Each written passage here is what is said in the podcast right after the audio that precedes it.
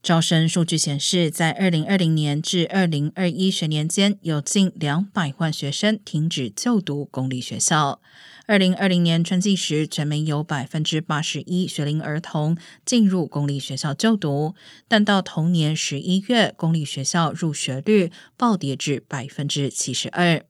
虽然去年春天该比例回升至百分之七十七，但此后一直保持在此一水平。